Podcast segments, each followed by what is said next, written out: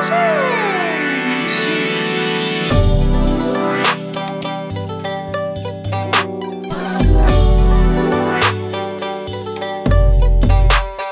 迎大家收听最新一期的《秋后算账》节目，我是雨薇。那今天我们请来巴迪跟我们聊一聊大家都非常恐惧但又非常关注的一个话题，就是结婚生子的问题。对，那 Body 看似他有一个非常主流的生活方式，但其实里面的内容真的是非常的精彩。那也希望对这个话题，不管你是恐惧。还是非常感兴趣，甚至是不敢点开的小伙伴，我们都强烈的建议你可以听一听，听一听经历了不孕不育，看似是不孕不育，但后来其实是一条自我和解的路，到底是什么样的？好，介绍一下你自己。嗯，各位大家好，我是一位从外语学院毕业，然后学了专业的第三类人，我是一个水泥，就是男人、女人、女博士。我就是那个女博士，然后学的外语呢是大家都认为可以和上帝沟通的语言是西班牙语，但是我也没有和上帝聊得很好，我也不知道我这个语言有什么问题。反正我的同学呢过得都挺 happy 的，然后但是呢是一群不太循规蹈矩的人，不是说投机倒把或者是做违法的事情，只不过就是生活轨迹不是和社会上的很多人一样，然后我们可能看起来很自我，不太着调。但是内心都很真诚。很多女性现在，特别是在这个年代，哈，嗯，大家都说不婚不孕保平安。但今天我觉着能和巴迪你聊这个话题，也是一个挺好的契机，能够从你自己的亲身经历里面，让我们看到，看似这种天经地义的选择背后，它到底意味着什么？因为我跟社群里的小伙伴聊天，好多女生都说。嗯，当过妈妈的人，她就会说：如果我知道现在生个孩子会这样的话，我是会考虑不生孩子的，或者说我会跟我女儿说，我希望以后她能够做自己愿意的选择，而不是为了满足社会的期待，为了满足我们对她的期待而做这个选择。而且也有一部分妈妈说，那个，哎呀。那个我要能退货就好了，可是退不了货，现在或者塞回去，塞回去对，呃，然后还有一部分呢是，哎，觉得生个孩子也不错，就是就是这种声音很多，然后还有特别是不婚还没有结婚没有怀孕的女生们，大家都会觉着哇，我看了不同的女性，她说不同的呃生活选择。似乎我都不知道我自己想选什么，所以我想通过你的故事，能够给大家呈现出来一种可能性，让大家看到哦，原来可以这样生活，甚至看似这种不孕不育的这种经历，对你来说有很多积极的改善，对于未来孩子的成长教育，包括你们之间的关系，或甚至对你的人生选择也有所影响。对，对，所以我觉得这是一个挺有价值的一次谈话。嗯，那要不要从一开始讲起？哎呀，嗯，一开始就是选择婚姻。我不是一个相信婚姻的人，因为可能我的大学同学都不是那么相信婚姻。我们在大学四年，觉得我的同学里很少有人有男朋友。如果有人有男朋友，会遭遇全班同学来围观。呃，他他属于另类，所以在我的认知里，我觉得，嗯。有没有男朋友这件事儿不是生活必需品，所以婚姻就更不是了。然后我所谓的说婚姻不是，是我比较反感中国人结婚是两个家庭的事情。我觉得一把两个人扯在一起就是一件挺可怕的事情，而且你是用一个法律关系来联系一个感情关系，它听起来就不那么靠谱。而且，所以我一直跟别人说，呃，就是你的婚姻关系其实就是一个财产关系。嗯。跟你的房子、你的存款，还有包括你的动产有关的一个关系。如果你不想把两个人扯得这么深，你可以选择一个伴侣关系。那么你的伴侣可以是同性，也可以是异性，然后你可以今天换，你也可以明天走人。那么唯一需要一个婚姻关系的，我觉得就是一个孩子。嗯，因为在我们国家，呃，如果你的孩子生了的话，你是婚前生的，他可能在以前。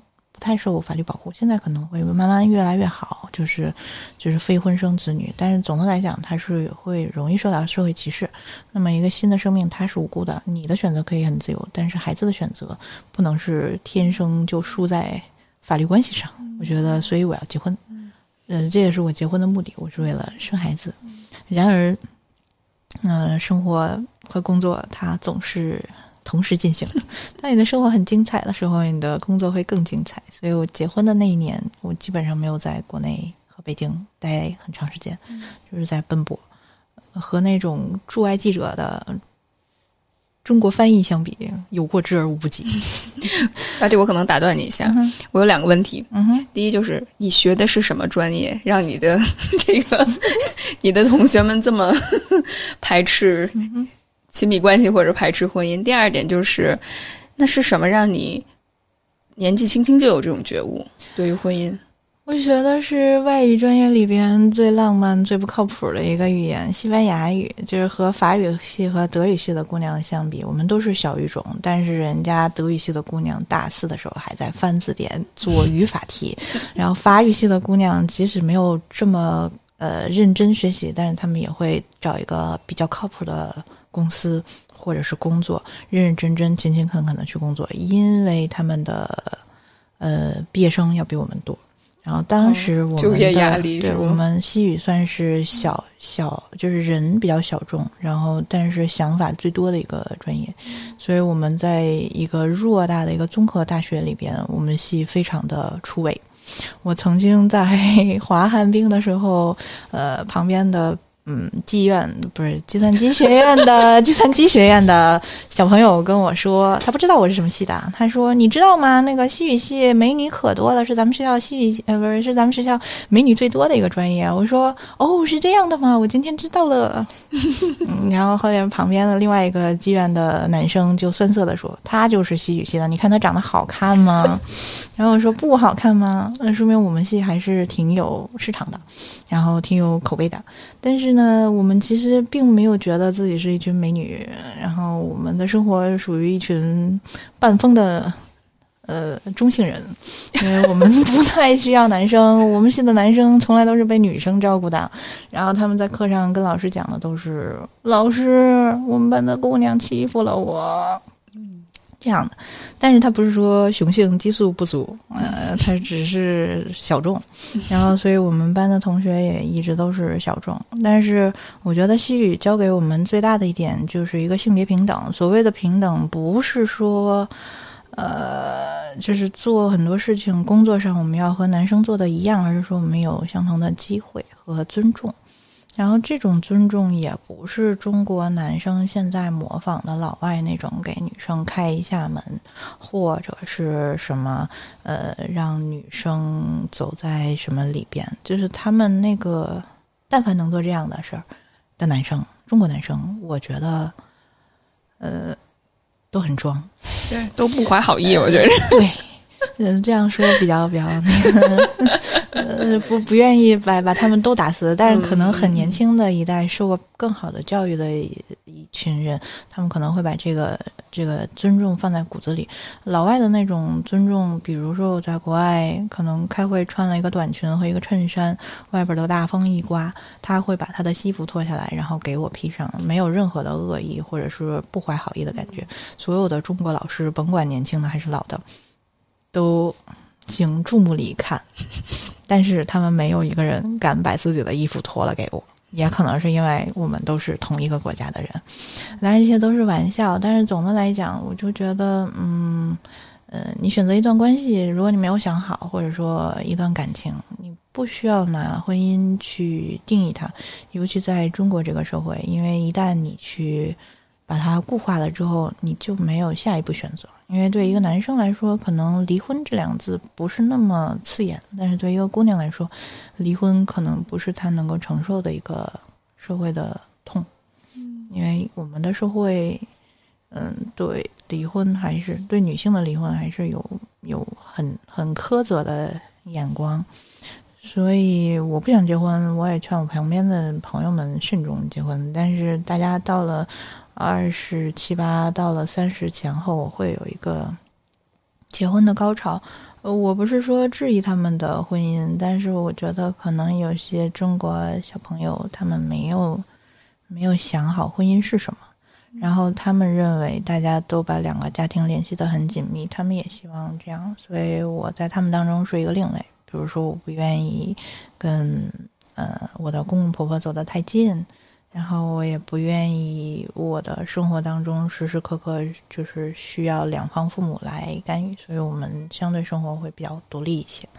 然后独立有好也有不好，嗯，就是不好，你可能所有的事情需要自力更生，但是嗯，你会觉得你还有一个机会在婚姻之后来找到自己。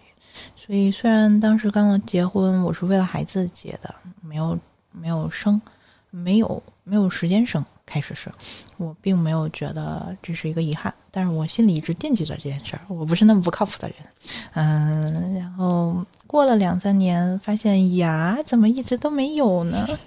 于是开始焦虑，然后别人都说你去查一下嘛，你可以做卵泡监测。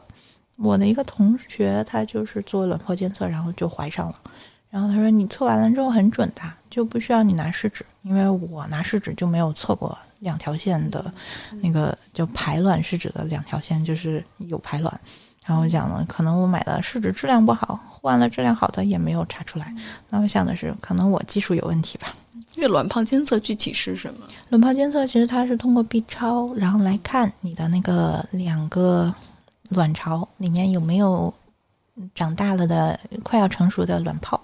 然后他做这个的意思就是说，当他快长到一个尺寸的时候，你他告诉你这一段时间可能两三天或者一两天的时间是一个机会很大的时候，你只要回家去试，正常人就至少你试两三回吧，就肯定会有。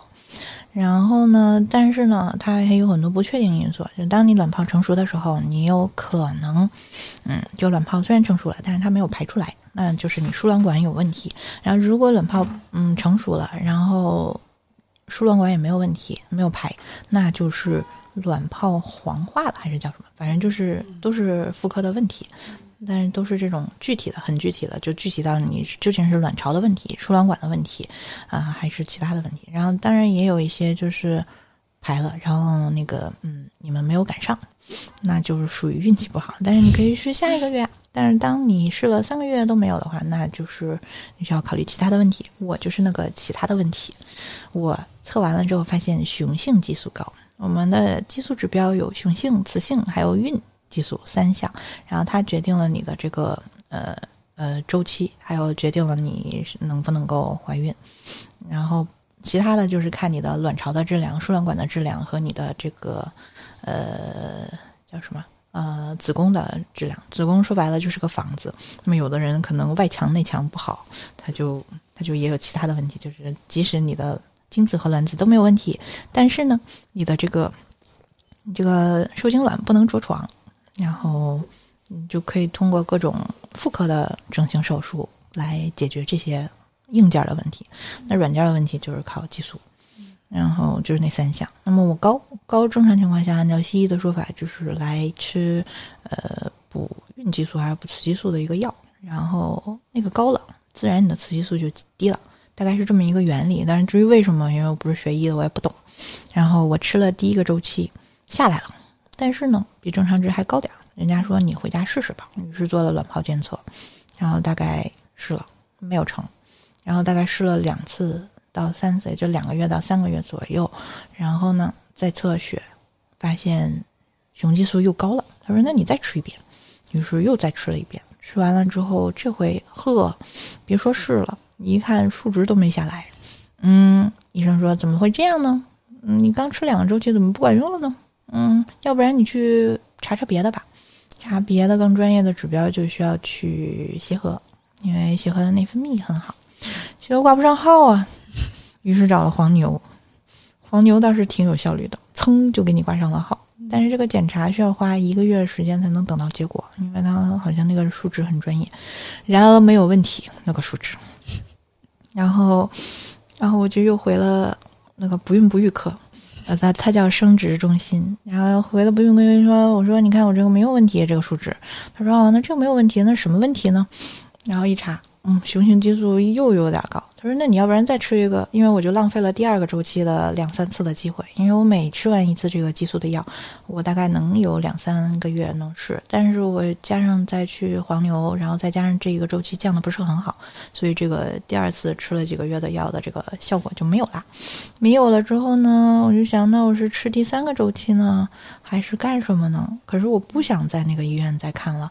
我不是说医院不好，而是说我在就医的这个过程当中。”我会看见有很多人都很想要孩子，嗯，就是他们可能各种各样的问题吧，有年轻的，也有老的，然后有夫妻两个人一起看的，然后也有就是女孩一个人去看的，然后他们会在呃等待的时候聊天，就是我们的等待时间要比就医时间长，嗯，呃长很多，所以大家聊的东西，我不是一个很健谈的人，所以我大多数时候在听。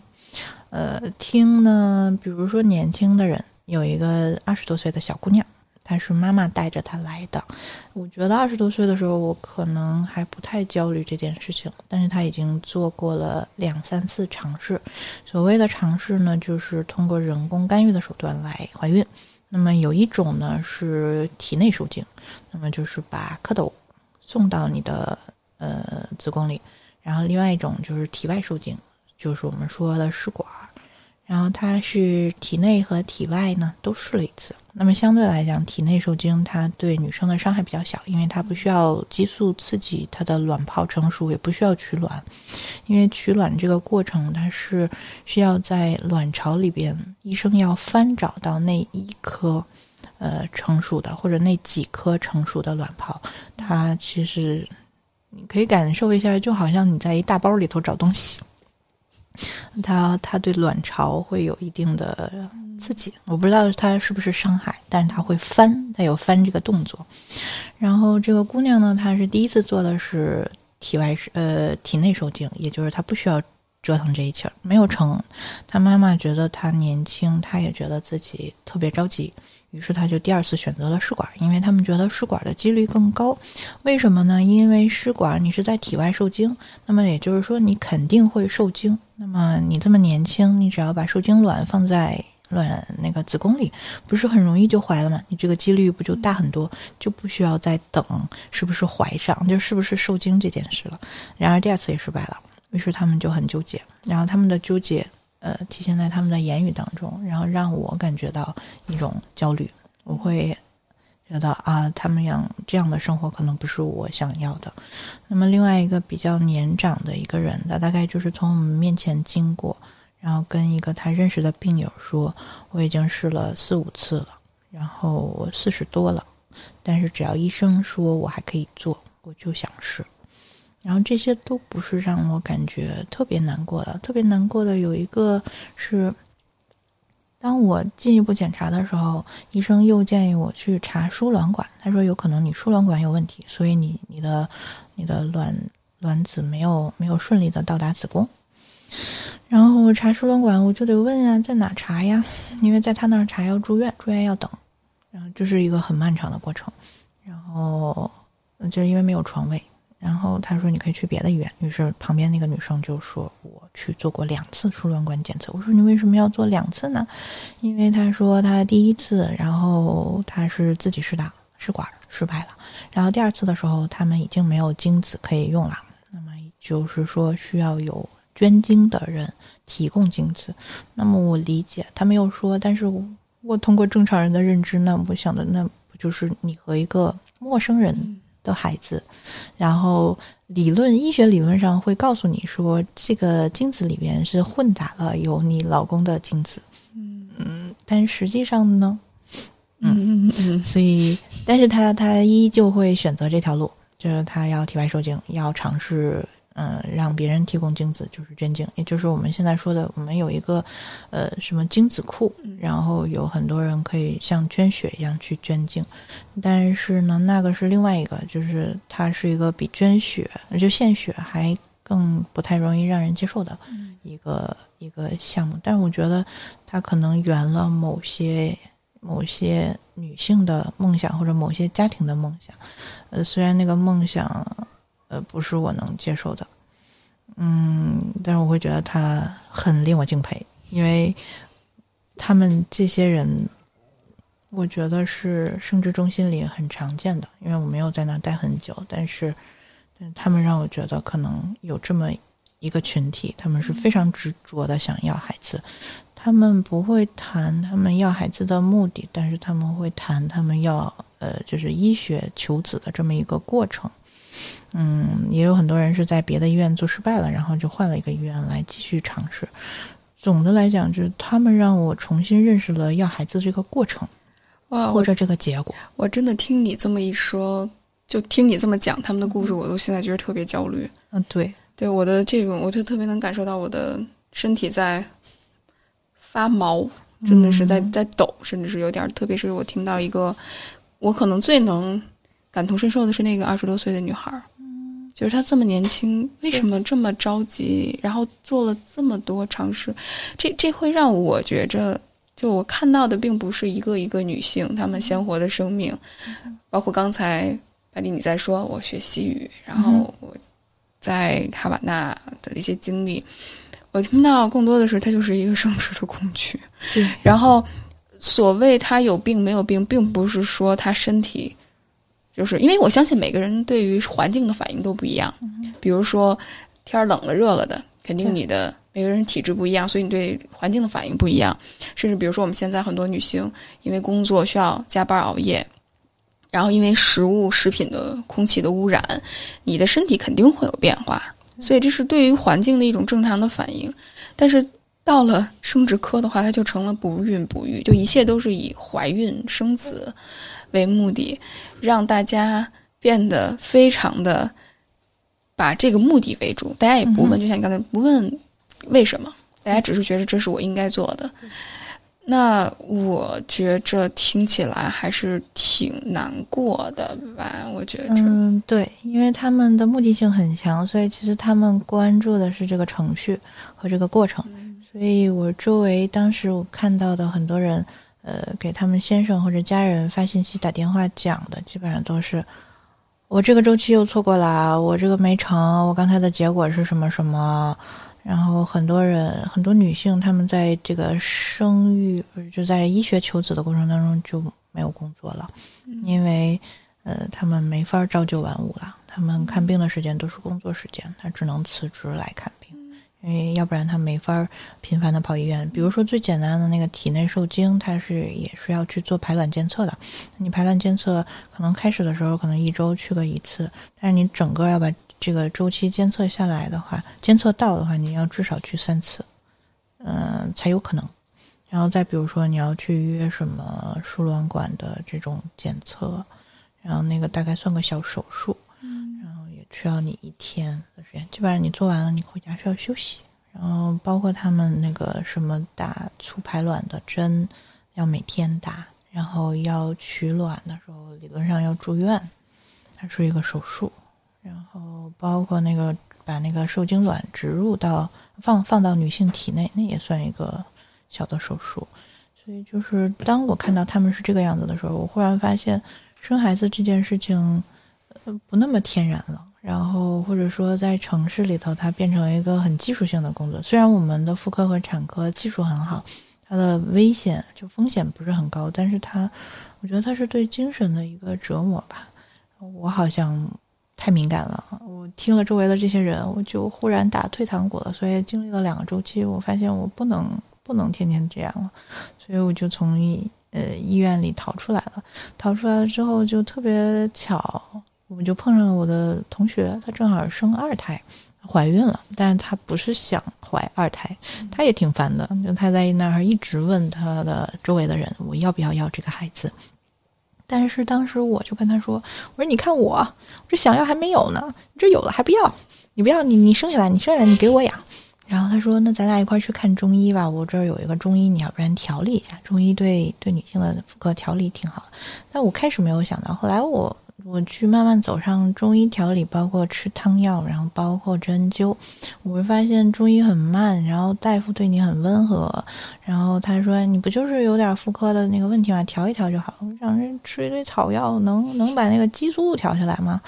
嗯，反正当时也想是我不想回那西医那环境，我需要歇会儿，那我就想我看中医歇歇吧。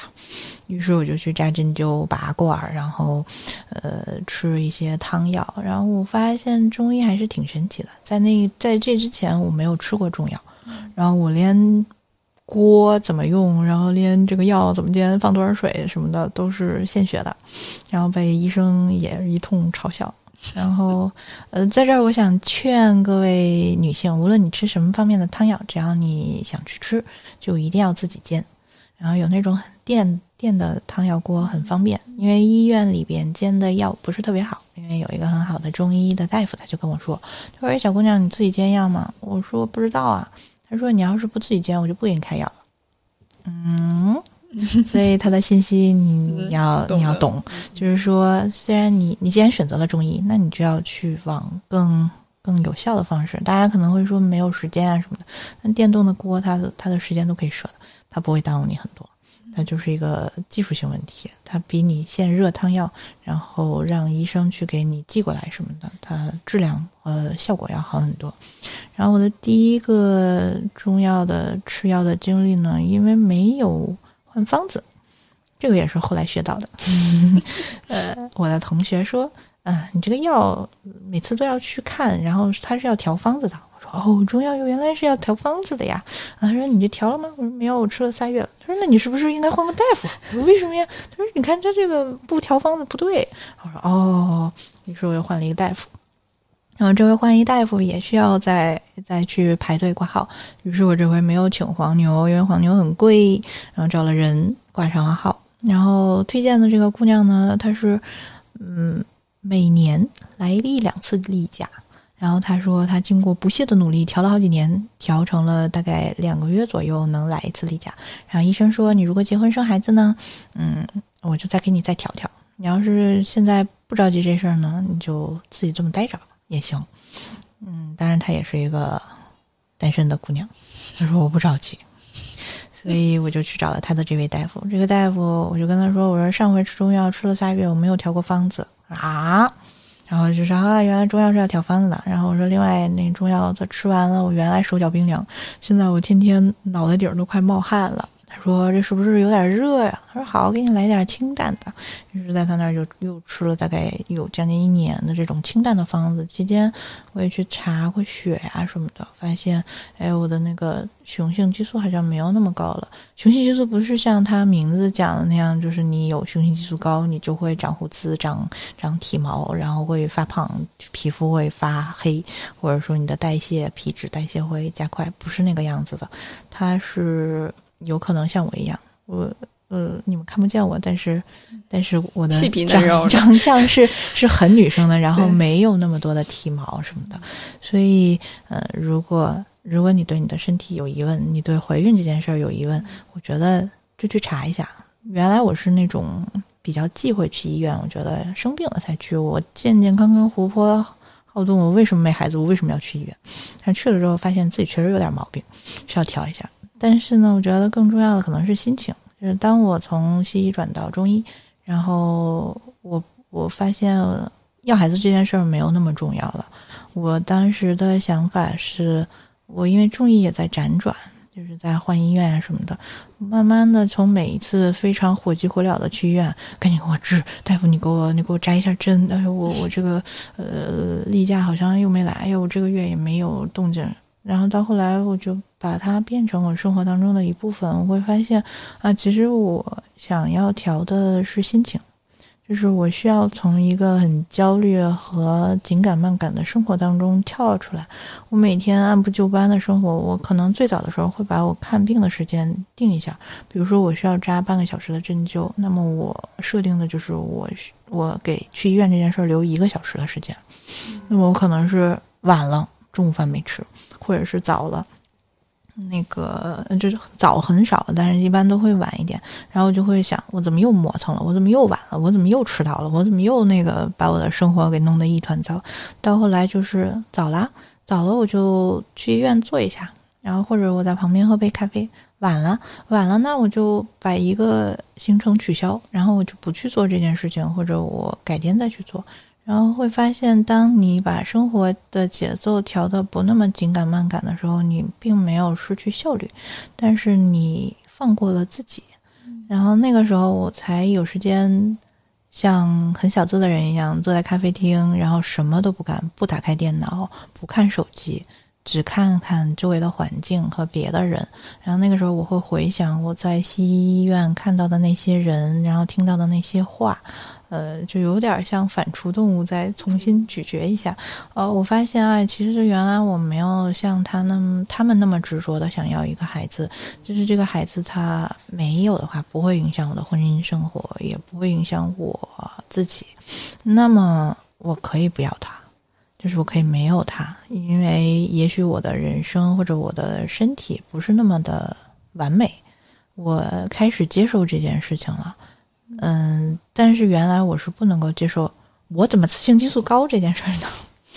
现在我学，就是那个时候，我当我的节奏慢下来的时候，我觉得我可以接受了。而且我觉得，因为我发现了雌性激素高，因为我经历了，我跑医院，然后我因为听了别人的那些。就在耳边响起的那些东西，那个时候我每一次去医院都要戴耳机，但是我戴上耳机，我也能非常清楚的听见他们讲话。可能因为做过翻译啊，或者怎么样，就是你不自觉的会对周围讲话的东西内容，会像一个小本本一样，哗哗哗全记在脑子里，然后就觉得那那个时候很煎熬。可能别的人。站在那儿或者坐在那儿等，他不会听那么清楚，但是他们的每一句话都传到了我的耳朵里，就印在了我的大脑里。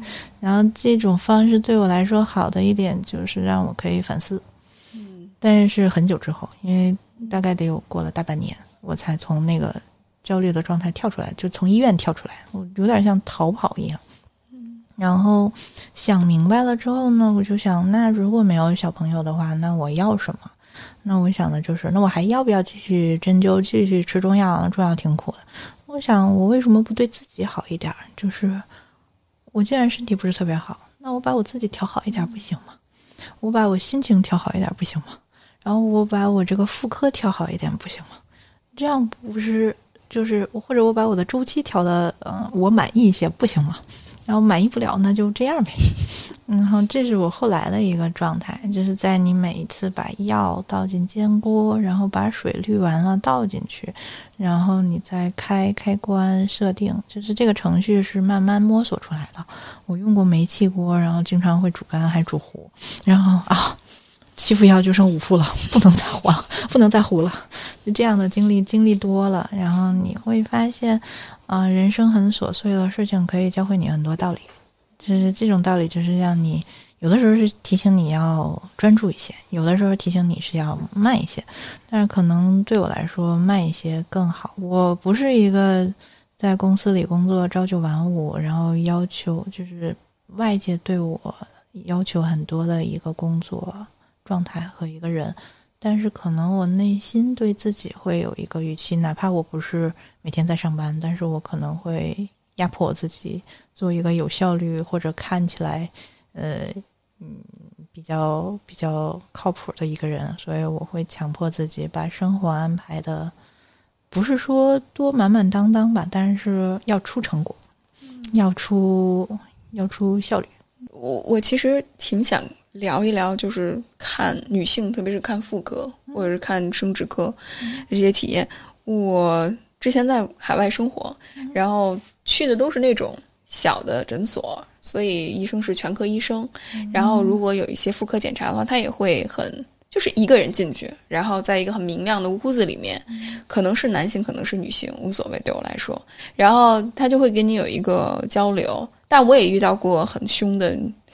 呃，外国的女性医生，然后给我做那个 Pap test，就是切片儿，就是 H HPV 的那个测试，然后就就是基本上咔咔咔，就是咔咔，就是这样，然后特别疼。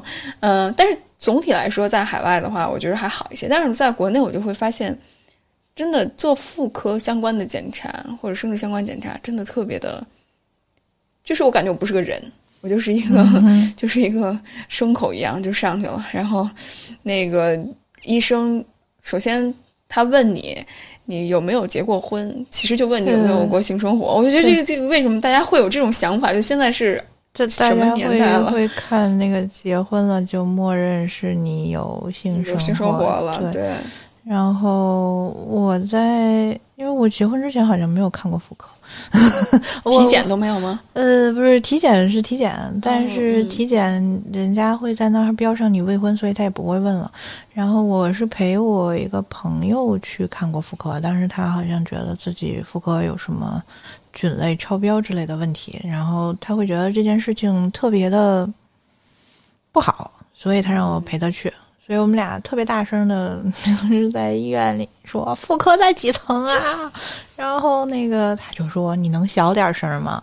我说又不是我看，我帮你问问也不行吗？然后他会觉得这件事情很 shame，然后他不愿意大声说他，但是他需要找一个心理依靠。当时我就大摇大摆进去了，然后那医生上来就特别直接的问我：“你是做人流吗？”然后我说不是，他说那你看什么呀？我说我我我也说不清楚，你连你病什么的都说不清楚啊？我说 那我才不是我看不是我看。然后他说那谁看呀？我说他看。他说那你出去吧。我说哦，就出去了。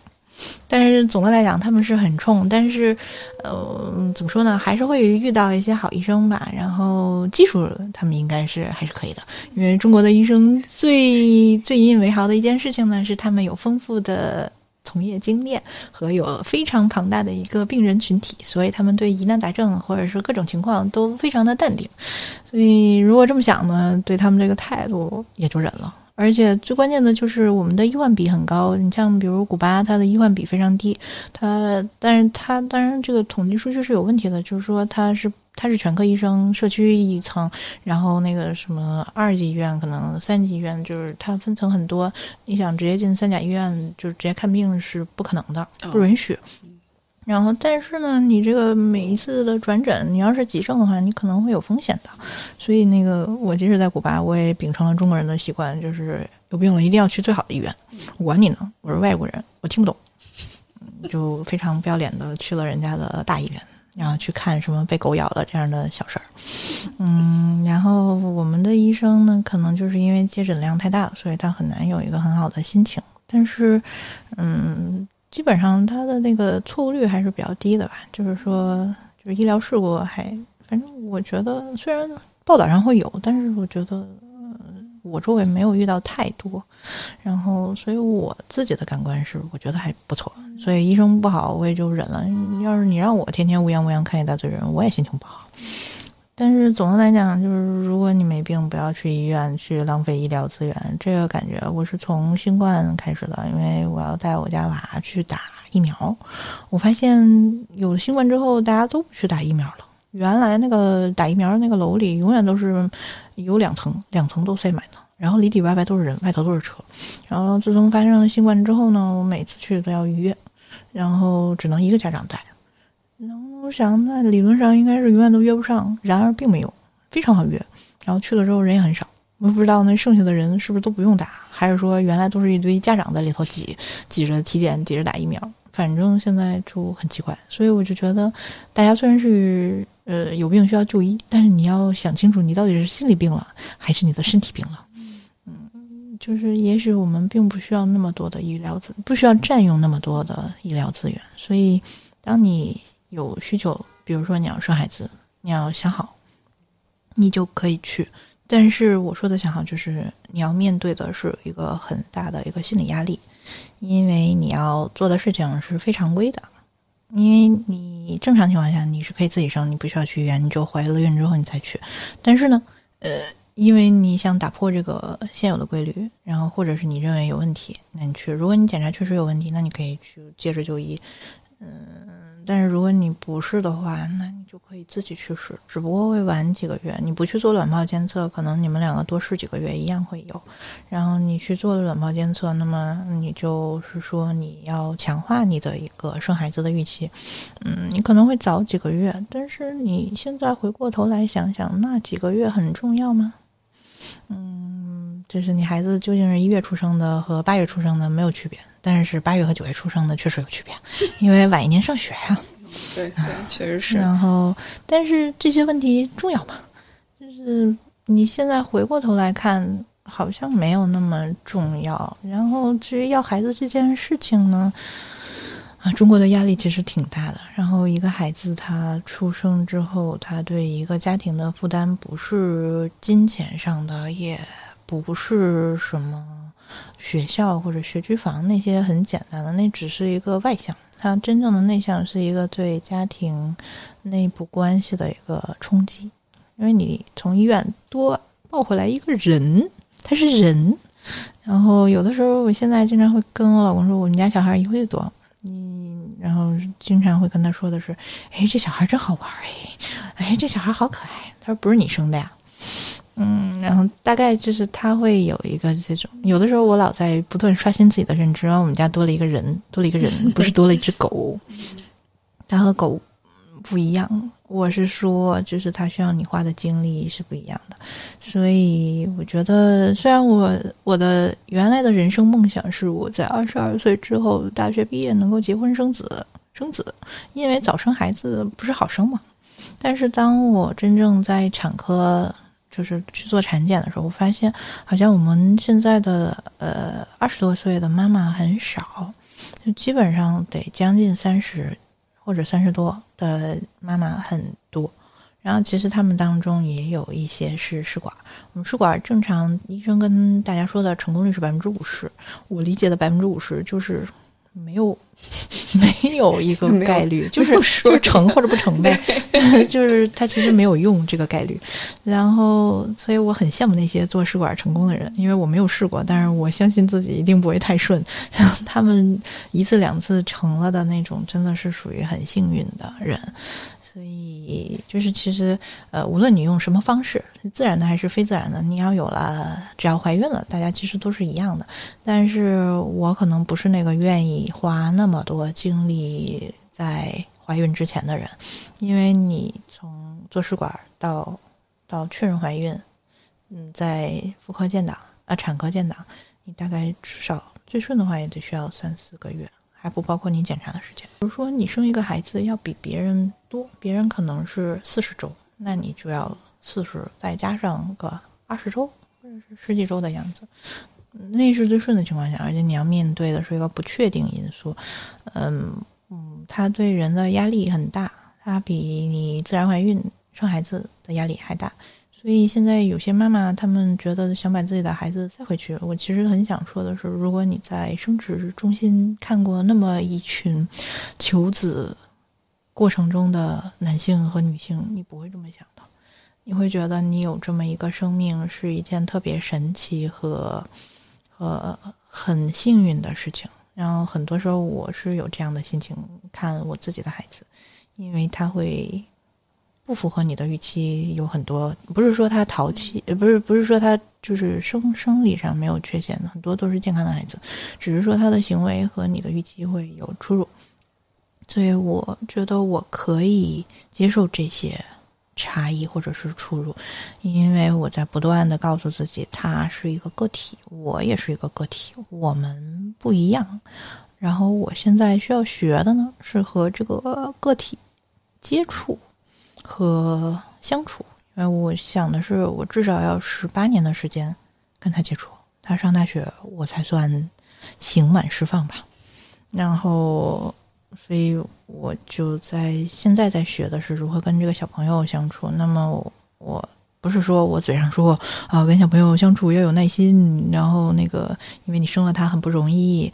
那我想的可能是我过去经历了就是这么一段时间。求子的过程，然后他又很不经意的来到了我的生命当中，我很感谢他。因为到我去选择中医，然后到我生孩，就是到我知道怀孕之间，还有一段时间是我停了中药，然后也没有太去规律的去做针灸的治疗。那段时间我也没有去西医检查，然后我只是有一次去无意当中做了什么检查，我知道我的雄性激素下来了。但我也不知道我是第一段中药喝的下下来了，还是第二段中药喝的下来了，也不知道是不是针灸的作用让它下来了。总之它是超级正常。然后我什么西药也没吃，然后之前 吃了西药也不管用。我不是说西医的那个方式不好，但是西医的那个方式它比较简单粗暴，就是什么膏补另外一个，它就下来了。仨月，就是它有一个确定性。然后中医是。调理，但他并没有说我能把你的激素水平调到正常，只是说我把你的身体调到一个相对适合怀孕的状态。所以其实一个是模糊的，一个是清晰的，他们的目的是相同的。然后你的选择呢，就看你的心情。反正我可能需要一个舒缓，所以我选。后来我就去偏向中医了吧。然后最大的收获呢，就是说通过治不孕不育，然后顺便调理了身体。我觉得我原来的什么胳膊疼、腿疼、脖子疼都好了好多。而且你去扎完一次针灸，感觉自己嗯气血也会好一些。然后原来什么冬天腿冷脚冷啊什么的都没了，而且它很快，就是你不需要吃药，你会觉得针灸会比中药还好。然后我就在这样的过程当中，不断的获得一种自我满足吧。就是原来觉得自己怎么这么多问题啊，怎么一个都没解决？现在嗯，经历了这些呢，你会发现，哎，扎个针灸也不错，哎，吃个中药也不是很麻烦。然后我心里对自己的预期就是，我觉得我好了。我觉得这是跟我们现在，因为我现在在做一个线上的社群，就是关于自我疗愈。然后心理发展的这方面，然后我也发现，就是传统的那种西方对于人的理解都比较身心割裂，就身就是身，心就是心。然后有问题的话，我们就把它当成一种病理化的态度去看。比如说，你就是输卵管有病，然后雄性激素高，就是有病，指标不正常有病。就是它总会有一个大的或者是一个固定的指标，告诉你什么是健康，什么是不健康。但其实人太多元了。而且人的这种状态不断在变，所以你很难监测出来什么。而且我就发现吧，如果你把人当成一个整体的系统来看的话，其实他会更好的去理解你现在身体状况，而不是你是一个指标。因为，我我之前学心理学，我们在聊关于抑郁症的那些药，比如说抑郁症，它很明显的一个表示就是它的多巴胺分泌特别少。嗯所以。很多人得有有抑郁症倾向的人，他都会吃分泌多巴胺的药。但是呢，我们是一个系统，所以你多巴胺你上来了，它势必会影响其他的指标去下降。因为人体是个系统，它有自己自我调节的那个机制。所以当一个指标上来了之后，它其他的指标势必会下降。所以如果你只是看多巴胺一个指标的话，你给它很多的。药量的话，让它刺激多巴胺分泌的话，它会打破这个平衡，身体会失调。所以你就看很多，呃，有抑郁症的人，他会吃药，可能一开始会改善一下自己的心情，但最后的话，他整个内分泌系统就会乱。所以我觉得这种整体的概念，这种身心连接的概念，对我来说也是挺有启发的，就跳脱出了西方的这种病理化或者是医疗医学化的这种模式在。我觉得你告诉我的就是有几点，一个就是我们。呃，一个外国人告诉我的，因为我不是学哲学出身的，但那个是一个老外哲学，他是哲学教授，他是学西方哲学出身的，但是他对东方哲学感兴趣，然后他让我听了一堂他的课，他就有点类似于疯狂的在讲中西方哲学差异，然后他说他那节课是为我讲的，我很感动，然后大概他用西语讲的嘛，所以我能够听见的并不是最完整的他的意思，但他大概画了一个图，就是说西方哲学是。片就像你刚才说的是一段一段的，然后他想要做的是明确的定义，然后东方哲学呢是好像就像那个太极那个图似的，就是它没有很明显的界限，而且它是圆形的，然后他给你叙述的是一个，呃，是一个一个模式，或者说是一个一个大概的一个一个样子，但是它不会去定性。然后他他们之间的这种差异，就是一个是明确的，一个是模糊的。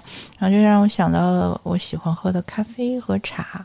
我们的咖啡是可以在全世界去喝到相同味道的咖啡，通过原产地，然后通过咖啡豆的品质、烘焙的程度，还有包括奶和咖啡的比例，然后包括水的温度和水的什么什么软度，这叫什么呀？酸度啊之类的，就是你可以喝到一个味道的。但是茶不行。茶只有说你喜欢喝哪个地方的茶，或者你喜欢喝什么人泡的茶，那么它是很虚的一个东西。它会告诉你说水要烧开或者是什么用紫砂壶，但是你们两个人用同样的方式泡出来的茶不一样。那你仔细想，为什么呢？是因为中国的那个茶它没有那么多定性的东西，然后也没有那么多定量的东西，它只是很多时候都在说适量。或者是一些，然后你会发现，你需要的是慢慢的琢磨，对，就好像是去熬中药的那个过程吧，就是你并不是第一次熬的时候熬得很好，而是通过不断的熬中药，然后把自己的性子熬出来。我觉得可能也是中医想要做到的一点吧，就是它很慢，但是它它虽然不能告诉你什么时候能够达到一个健康的状态，但是它是在一直改变你。然后我能够接受中医和西医对我的调理，或者说我对我的身体做出比较快的一个改变的一个反应，是因为我妈妈以前生病了，然后我从国外回来，然后她让我觉得，嗯，很多时候她让我明白了生活的意义，或者说是我该如何去活着。当然，我不是说她不好，她她没有按时去就医或者没有去做体检什么的，但是我就想说的是，就是生活当中的很多。不如意会让你重新思考你的生活。我原来可能不愿意去花这么多精力去就医，因为我觉得我挺健康的呀，没有那么多毛病，我干嘛要没完没了的跑医院？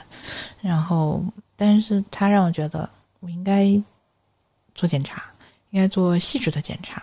然后，所以我能够接受西医的这些，你要去查，OK。但是呢？呃，我自己又觉得我不能够完全信任这个医疗体系。我不是说它不安全，而是说我想要一个更好的效果。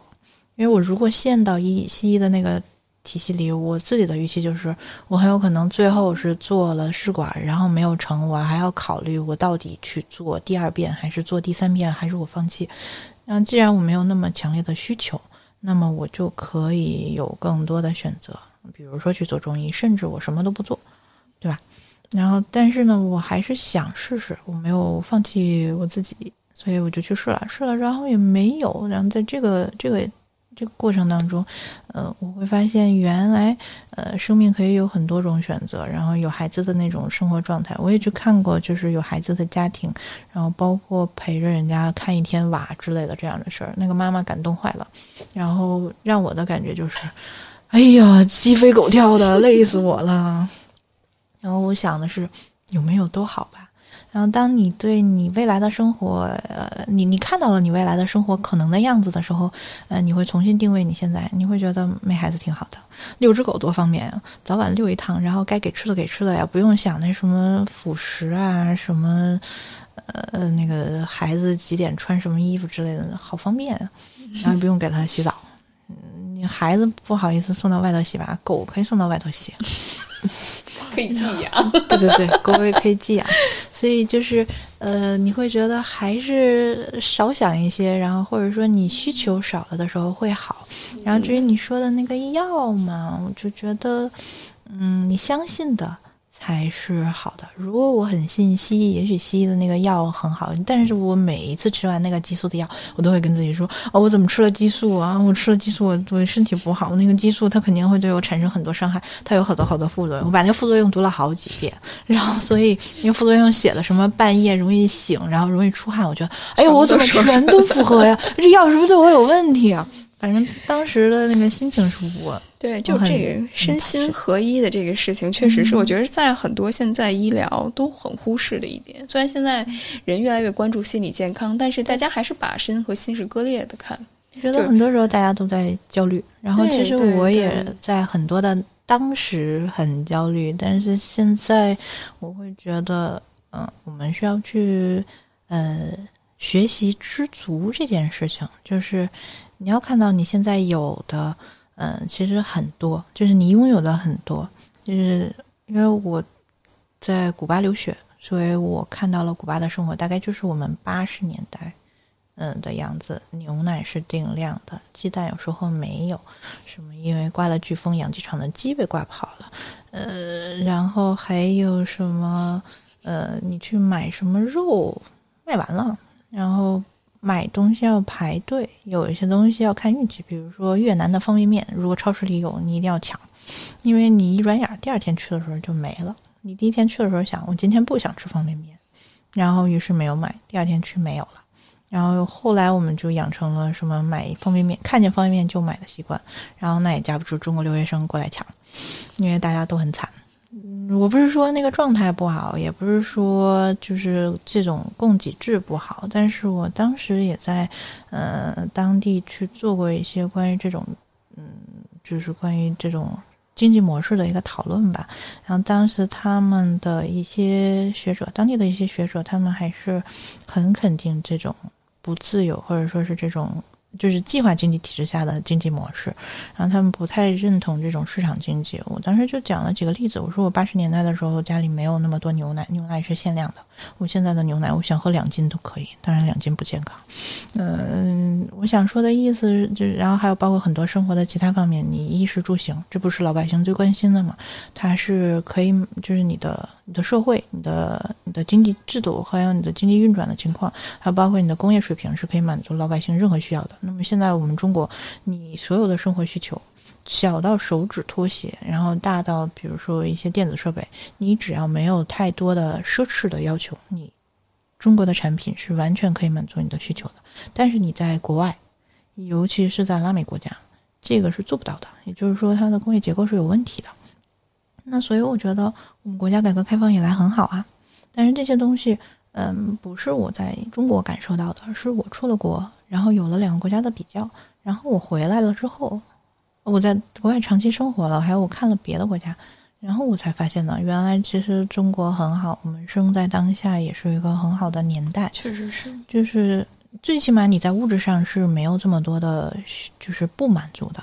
所以我想，可能有的有的时候我们是因为物质上的需求都太容易满足了，然后我们我们的心灵才会感觉到一种焦虑和不满。嗯或者是我们现在这个消费主义社会，也就是市场社会，它的最基本的运行原理就是制造需求，甚至有些需求不是我们所真正必须的一些需求。对，所以可能如果我们没有意识到的话，我们没有觉察到的话，或者我们没有像百里你的这种经历的话，可能没有意识到哦，原来其实我们拥有的已经很多了。我们总是看到我们。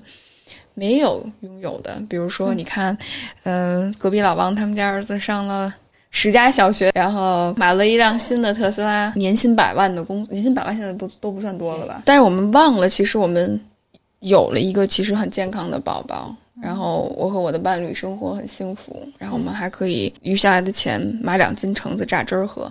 对，我觉得这些东西是你可以买到橙子，对，可以买到橙子，一年四季你都可以买到橙子，对，可以买到方便面。对吧？各种各样，就是你你你在冬天不需要只吃萝卜、白菜、土豆之类的，你可以吃到各种的菜蔬菜，你不需要有季节性。虽然我们在讨论什么呃反季节蔬菜它会不会对身体有影响，但是你吃着反季节蔬菜，你讨论这些问题很可笑。那你难道去吃火锅的时候只想吃土豆白菜吗？你现在肯定不会这样。对。所以，其实我们有的时候没有看见，没有看见我们的生活很好，也没有看见别人在羡慕我们。因为很多时候都是，嗯，你通过聊天，然后你发现别人的生活是什么的时候，你才会意识到，原来你拥有，可能你有一辆车，但是别人羡慕的是你有车，但是你想要的是一辆更好的车。然后有的时候别人羡慕你有孩子，有人羡慕你结婚了。但我想说的是，你的每一个得到都在背后有付出，不是我运气很好，然后我嫁了一个老公，或者是别人觉得我老公好像很对我很好，然后我觉得那个是我们磨合和我们相互选择的一个过程吧，因为当时我老公是。是来我们学校来相亲，然后我们同学想把他介绍给另外一个人，然后那个人不愿意见他，于是我同学说：“那怎么办呢？”哎，巴蒂你去吧，要不然我这太没面子了。我说：“好的。”就是这样的，就是我的人生捡了很多别人的便宜，可能是这样，就是做了很多别人不愿意做的事情。比如说我在国外去做过热气球，做热气球的那一次呢，是因为老翻译说。我可不上热气球，掉下来不就摔死了吗？说巴蒂你去吧。OK，我去了，我上去了，玩了一圈，挺好的。然后下来的时候，我们那一个团里头的从上到下，我也要上，我也要上。但是我们那一趟去找热气球是为了拍摄，所以那个加上摄像机和摄影师，还有一个开热气球的老外以外，其他的都是附属的，一般最多做一个。到两个，但他上去的时间是有限的，他要跟风力、跟光线有关。然后大家就在那儿抢，我就在旁边看着。所以有的时候就是可能每一个人都会有 selfish 的时候，但是你要想到的是，可能有的时候你付出了，会会得到一个更 happy 的一个世界或者一个经历吧。然后你的人生经历是无数的选择，呃形成的，就它不是。不是说我们今天光光去去照顾狗，或者是去参加了一个爱心活动，你就叫爱心人士。它是一个，嗯，你需要与人为善的一个过程。当然不是说这个社会上所有人都需要与人为善，就是或者就是对大家都好。就是我在国外的时候，包括我选择婚姻或者是选择生孩子的路上，嗯，会有很多不一样的声音，然后。但是这些不赞同或者对你的否定的声音，有的时候是你反思你身边的这个环境的一个过程，就是他们的恶意或者他们的恶言恶语，是反映了他的一个价值观和人生观。比如有人就觉得你为什么不跟你的。呃，公公婆婆走得很近，或者你为什么不要孩子？你为什么选择试管快点要孩子？或者你为什么现在还没有孩子？你该生孩子了，或者是呃，你应该再生两个，因为我现在有一个，就是那个是他的希望。嗯，我第一听第一次听到他们这些呃催促你或者推推你去做什么事情的这些。画的时候，我会想，原来我会想啊，我怎么跟别人不一样？然后当我呃，现在有一些在国外的经历和跟老外聊天的经历以后，我发现原来其实是我们的社会，一个东方社会，它有一个趋同性，就是它会排斥和大家不一样的人和事情，所以这个社会它很统一。但是呢，他他要求你跟上大家的步伐。你大学毕业了，就该考虑结婚这件事情。那么你结了婚就应该生孩子，你生了孩子应该再生第二个，这样叫做家庭美满。可是你反过来想，当你到孩子两个孩子都十八岁的时候，比如你三十岁生的孩子，那么两个孩子大概到。就是就是再加二十年左右吧，嗯，那个时候你就五十啦，你快退休啦。你想要这样的生活吗？我觉得我不想，就是我要我要给俩孩子打工二十年，然后还没有工资，还倒贴钱，然后我还要丧失自己的在家里的权利。我本来出去上班就很辛苦，然后我赚的钱，我不是说为了给你花，但是我肯定要给你花，然后等于就是我要把钱给你。我倒找钱给你干二十年，我不想干这件事情。但是一个小朋友可能对我来说没有那么大的压力，所以我就我就会想要一个。但是我可能嗯是按照我自己的路去走，我没有按部就班，我没有按时。所以有的时候我觉得需要多思考吧。就当我决定做什么事情的时候，我现在会再稍微多想一点点自己。嗯，觉得。需要关注的不是我的利益，而是我的心情。嗯，就是情感需求这一点挺重要。其实到最后，虽然看似你的选择是很主流的选择，但你每做一个选择，其实都是以自己的需求出发，甚至是以自己的心情出发。像你说的那个样子，然后你也说，其实我们每个人看似。在这个东方社会，在这个特别集体主义社会、排他性的社会，其实我们个人还是有选择的。然后这个选择是在于每次你做一个决定，是出是真的是符合社会的预期，还是我真的发自内心我想做这件事情。我觉得这一点特别重要，因为很多时候我周围的朋友，包括我的一些来访者也说，他说我感觉中国这个社会太压抑了。我是被洪流推着走，我被所有的我周围的人推着走，我所有的压力都在我身上。但其实他意识到的是，我这么选择有一定的好处，就是我能够获得大家的认可。但是他没有意识到自己所付出的代价，就是在牺牲自己。那你觉着在宝宝出生之后，你觉着你得到了什么？同时你失去了什么呢？我会失去一些工作上很好的机会。因为我不能出差，包括我怀孕期间也会有，比如出国的机会，然后我会选择放弃。嗯，可能是我以前想了很久的机会，它就莫名其妙的在我怀孕期间都来了，所以某一天是很遗憾，或者嗯会有失去。但是你要想到，就是不是每一个人都能生孩子，至少我是这么想的，就是不是每一个人都能生孩子，也不是每一个人他都能很顺利的完成孕期，然后让宝宝顺利出生。所以当你想到你的得到的时候，你会降低你的。你的不满的心情，我觉得这一点很难。然后你要平衡自己，因为工作是一方面，孩子是一方面。我们传统上都认为带孩子是一个家务事儿，然后它，它就意味着丧失。但是其实。可能是因为我们没有认真的对待带孩子这个过程，就是孩子怎么都会长大的。当然，猫一天狗一天会，但是你很认真的去做，不是说要花很精致的东，就是买很精致的东西或者花很多钱，而是说你很上心，你尊重这个孩子和你尊重带孩子这个过程，呃，是两个概念。就是可能我们没有没有很尊重这个概念。然后我哪来的这个概念呢？是因为以前在在国外遇到过一对大学生情侣，他们可能刚上大二，然后女孩怀孕了，然后他们就两个人决定休学要。带孩子就等待这个生命出生，然后他们问我说：“嗯，巴蒂，你结婚了，你为什么不生孩子呢？”我说：“啊，我工作和我的这个留学的状态，可能我没法生孩子。”他们就说：“那个孩子和一个生命这么重要，你怎么能够拿它和工作相提并论？”就是。呃，他们没有工作重要嘛？然后那个时候，他深深的打到了我的一个一个心，就是灵魂的深处。因为我觉得他很很年轻，两个很年轻、很叛逆的心情、心灵，他们居然能够说出这种对生命的尊重吧。然后我会发现，原来我我把我把婚姻，我把孩子看到，就是我说我想要孩子，但其实我不是想要孩子，我只是想和别人一样。